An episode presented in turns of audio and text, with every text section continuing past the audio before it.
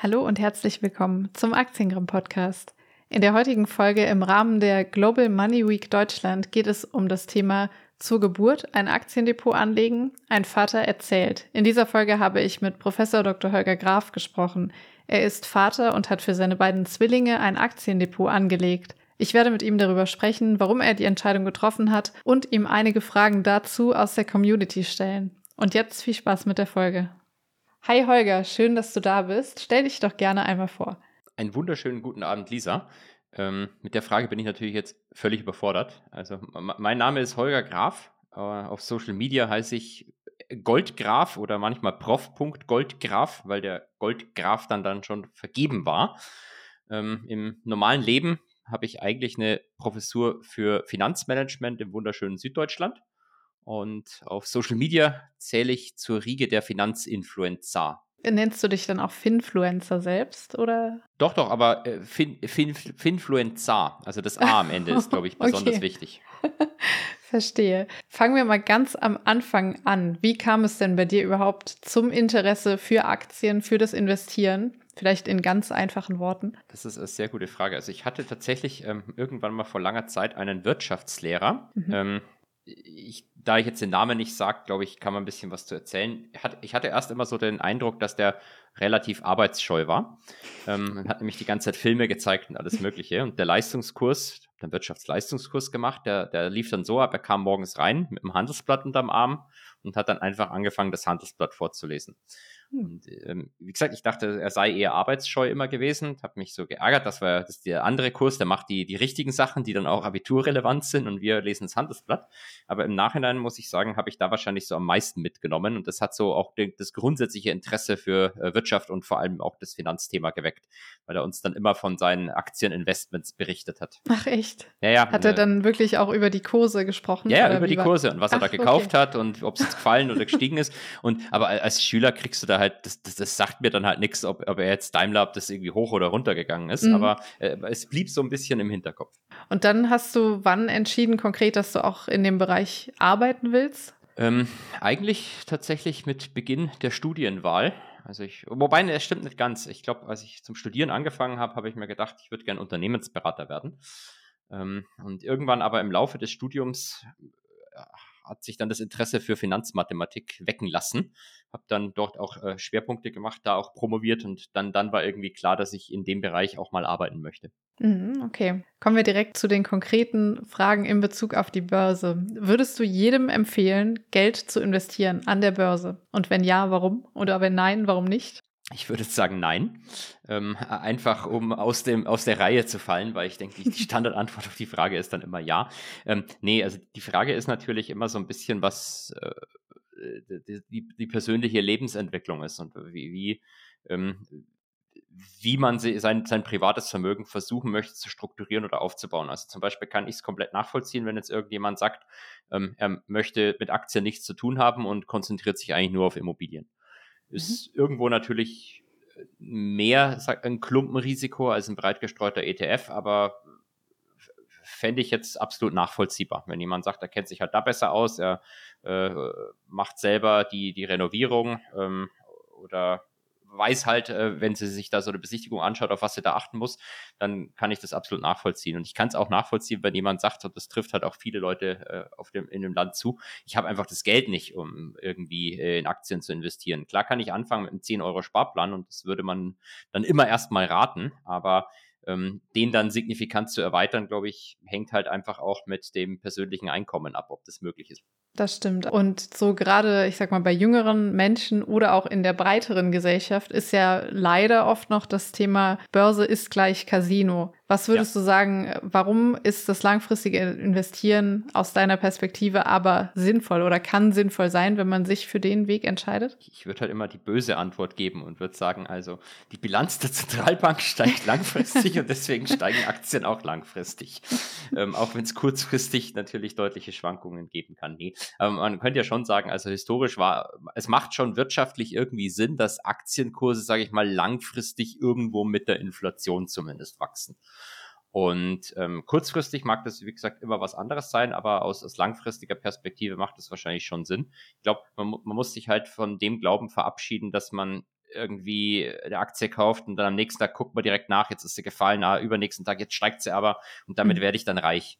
Ähm, das ist vermutlich der, der, der falsche Ansatz und ähm, der kann einen vermutlich auch sehr schnell den Spaß an dem Ganzen verlieren lassen.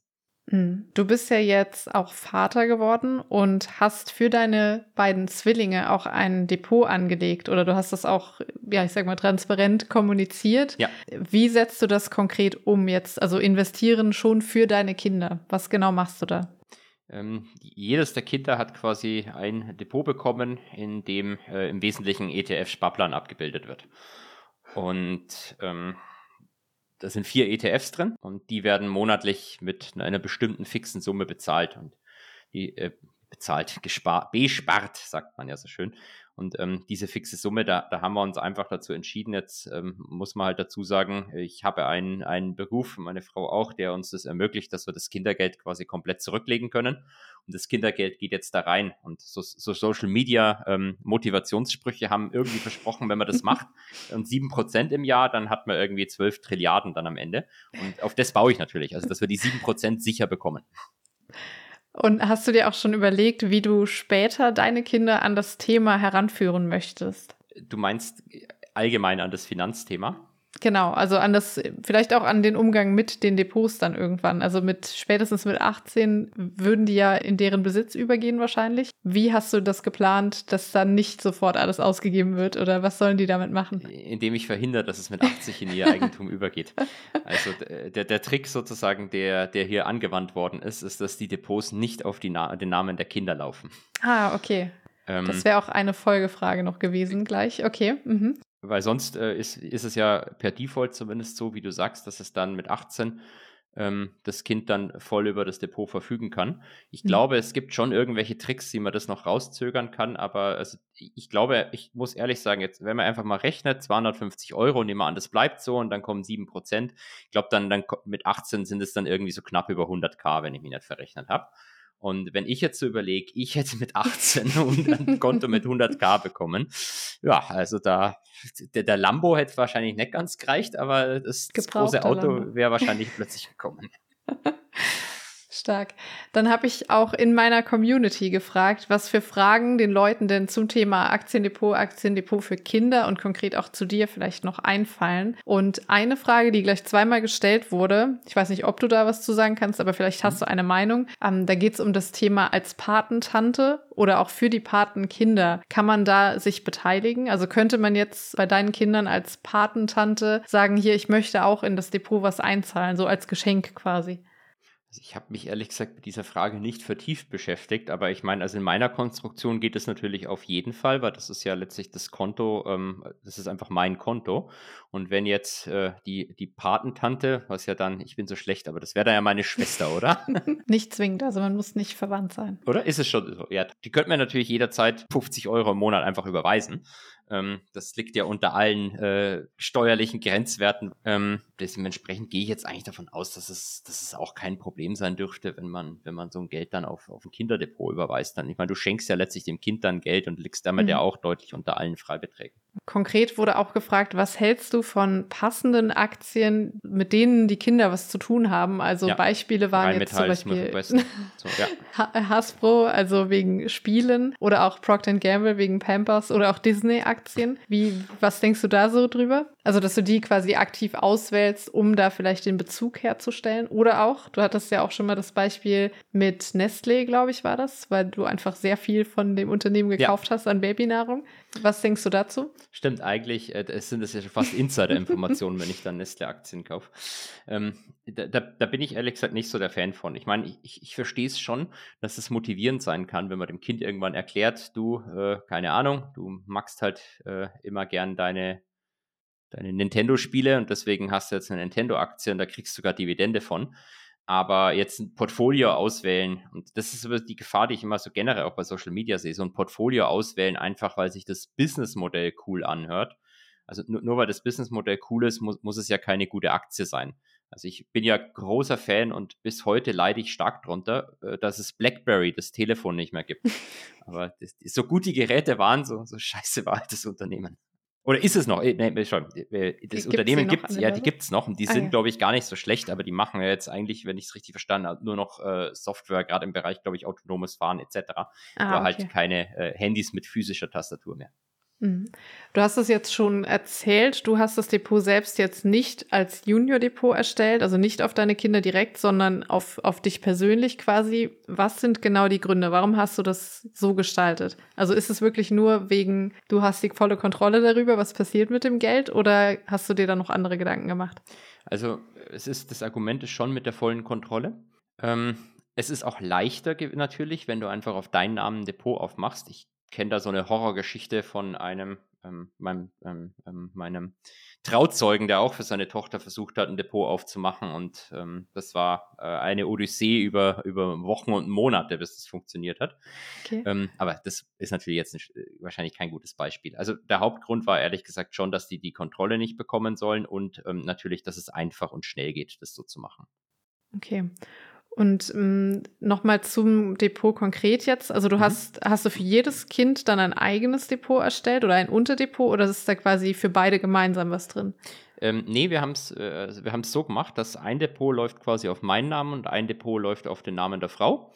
Und ähm, beide sind bei, bei Scalable, wenn man das so sagen darf, und mhm, äh, ja, äh, haben klar. quasi das dann auch so strukturiert, dass die Sparpläne exakt am gleichen Tag ausgeführt werden. Ich habe das okay. am Anfang überprüft, dass die Ausführungskurse auch die gleichen sind, weil ah, ähm, es sind okay. ja Zwillinge und das äh, wäre mhm. ja katastrophal, wenn ein Kind eine andere Rendite einfährt als das andere Kind.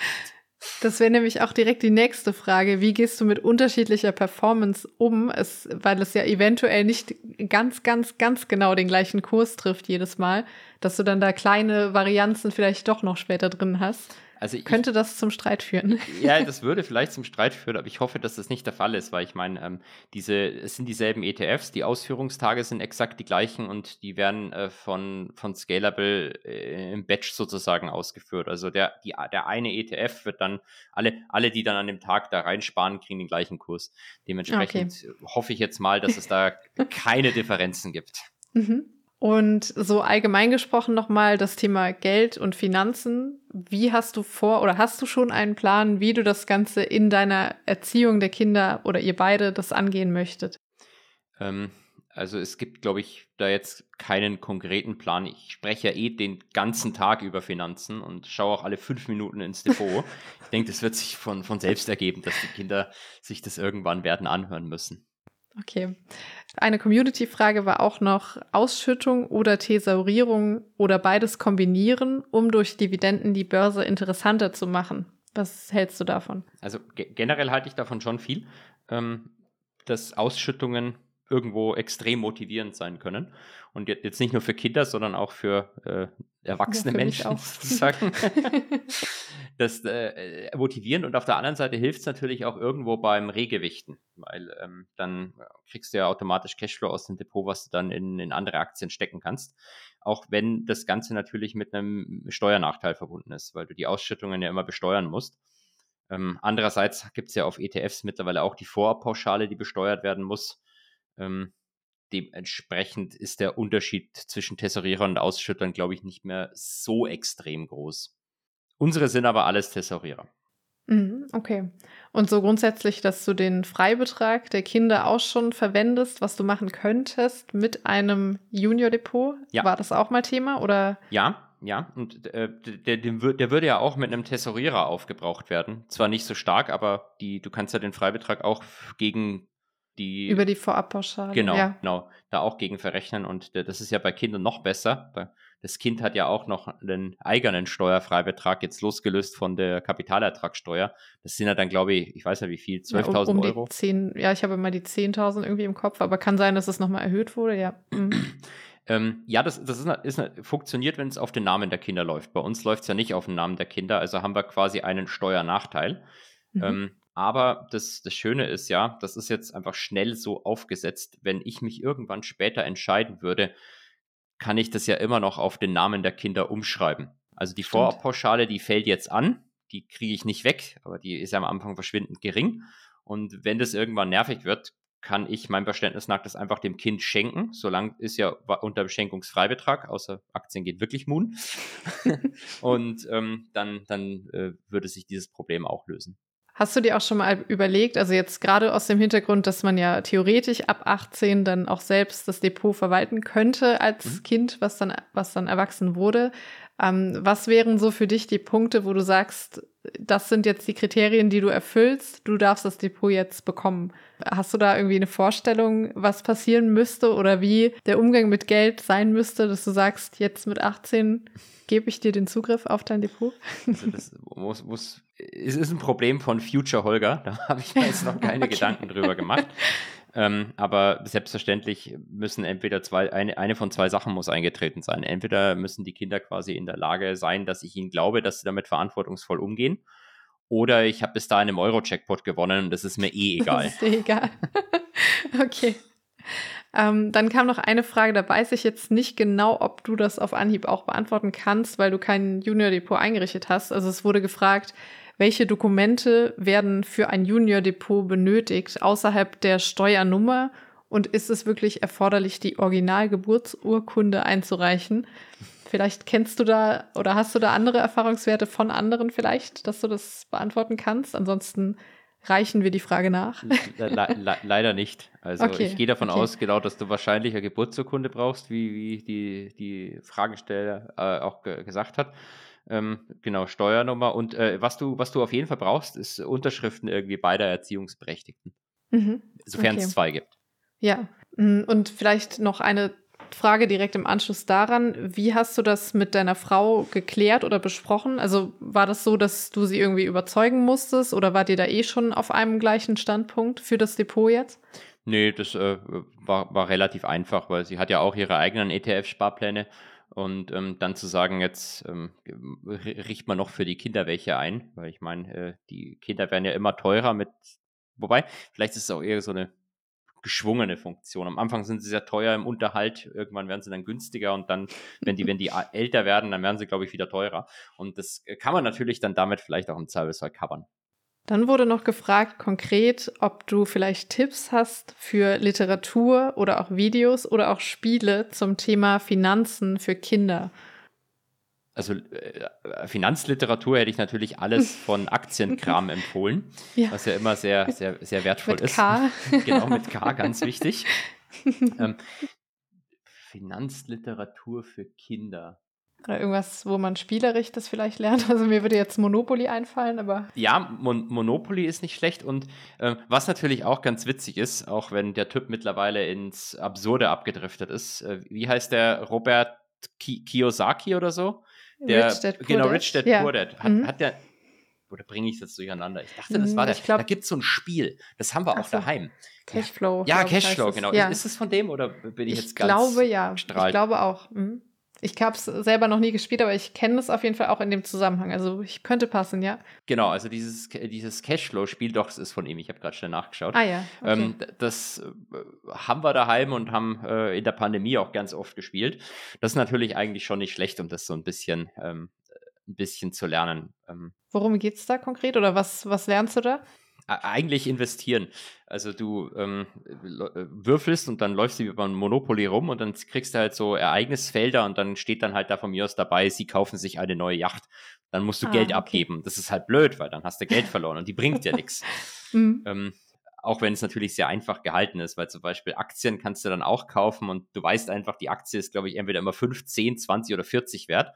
Und wenn du sie halt für 10 kaufen kannst, machst du das, weil irgendwann kommt eine Karte, dass sie 40 wert ist. Ja. Ich weiß ja auch nicht, ob das das, das, das Richtige ist, was man dann immer ins fallende Messer langen.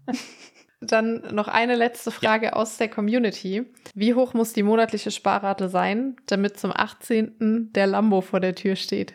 Ähm, warte mal, das kann man doch. Ich bin ganz kann, schlecht kann im Kopf rechnen, aber das kann man ja überschlagen. Jetzt, wie viel kostet so ein Lambo? Das ist die erste Frage. Ja, ich, ich schaue auch mal eben. Hier steht was von 400k. Hier gibt es einen für 2 ja, Millionen. Also 400, 400 finde ich hier auch. Ja gut, ich habe Sagen ja, wir mal 400k. Sa sagen wir mal 400. Ich habe ja mal ausgerechnet, dass es, wenn ich jetzt 250 mache, dann habe ich, glaube ich, mit 7% Rendite so in etwa 109. Ähm, auf wenn, 18 Jahre. Genau, dann? auf 18 mhm. Jahre. Ähm, und dann äh, muss ich ja einfach nur mal 4 rechnen. Dementsprechend 1000, 1000 Euro im Monat für jedes Kind und dann sind zwei Lambos drin. Welche Farbe? Finanzfluss blau. Ja, genau. aber das ist vielleicht auch noch ein guter Tipp. Finanzfluss generell als, als Content für junge Erwachsene, glaube ich, kann man das auch gut empfehlen. Ja. Schon mal so für YouTube Finanzbildung. Sehr fundiert auf jeden Fall. Das auf jeden Fall, auch wenn ich jetzt mit Sicherheit Ärger bekomme, weil ich, mir wurde mal gesagt, das sei kein Blau, das ist Türkis. Echt? Anscheinend. Na gut. Ja, dann vielen Dank dir, Holger. Das waren schon alle meine Fragen. Hast du noch abschließende Worte zum Thema? Also gerade vielleicht auch im, im Rahmen der Global Money Week. Wir haben das Motto Plan Your Money, Plant Your Future.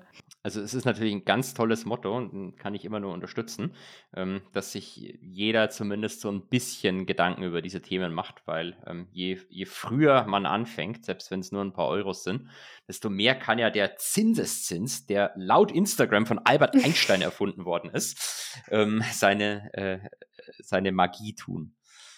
Aber ich hätte noch eine andere Frage an dich, wenn ich dir am Ende stellen ja, darf. Klar. Wo Stift?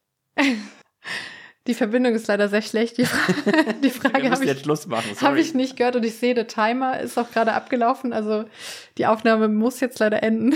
Ich habe es befürchtet. Danke dir auf jeden Fall für deine Zeit. Und äh, vielleicht noch, wo können wir dich finden, wenn wir noch mehr von dir hören und sehen wollen? Eigentlich äh, fast, fast, natürlich in unserem eigenen Podcast, aber eigentlich fast ausschließlich auf Instagram unter mhm. prof.goldgraf. Okay, das verlinken wir natürlich alles im Artikel und in den Show Notes. Danke dir. Okay, bis dann. Ja. Tschüss. Vielen Dank fürs Zuhören. Ich hoffe, die Folge hat dir gefallen und du konntest etwas für dich mitnehmen. Wenn dir mein Podcast gefällt, freue ich mich riesig über eine Bewertung bei Spotify oder Apple Podcast. Nur wenige Klicks, die mir sehr helfen, zumal ich meinen Podcast werbefrei und zu 100 Prozent selbst produziere. Das sorgt dafür, dass der Aktiengramm Podcast besser gefunden werden und wachsen kann und du kannst mich dabei ganz einfach unterstützen. Teile ihn auch gerne mit deinen Freunden oder auf Social Media. Danke. Alle wichtigen Links zu den besprochenen Themen findest du wie gewohnt in den Shownotes zum Podcast und auch im zugehörigen Artikel unter www.aktiengramm.de. Disclaimer. Die im Podcast besprochenen Themen stellen keine Anlageberatung und auch keine Aufforderung zum Kauf oder Verkauf von Wertpapieren oder sonstigen Finanzprodukten dar. Es handelt sich zu keinem Zeitpunkt um eine Anlageberatung, Empfehlung, Steuerberatung oder sonstige fachliche Beratung. Bitte betreibt immer eure eigene Recherche. Das gilt sowohl für Kennzahlen als auch für die Qualität von Aktien, ETFs und sonstigen Finanzprodukten. Bis zum nächsten Mal.